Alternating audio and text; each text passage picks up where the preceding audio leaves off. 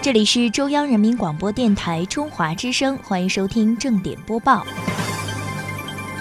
国台办三十一日举行新闻发布会，发言人马晓光谈到金庸去世一事时表示，今闻金庸先生逝世的噩耗，深感痛心。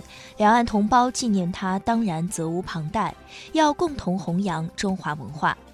在当日举行的国台办例行新闻发布会上，有记者提问：昨天有一个消息引起两岸民众的讨论，就是作家金庸先生去世的消息。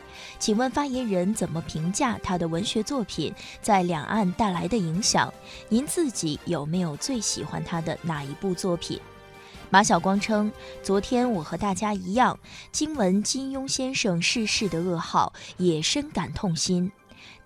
在我这样一代人，在我们成长的环境中，金庸小说都是伴着我们长大的。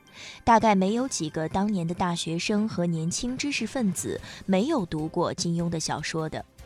金庸先生是海峡两岸共同尊敬的一位伟大的作家，他写了十五篇煌煌巨著。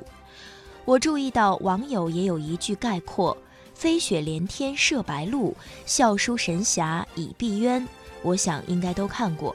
马晓光表示，金庸先生用他的创作为中国文学拓展了另一片审美天地，他用他的创作来拓展了中华传统文化的内涵。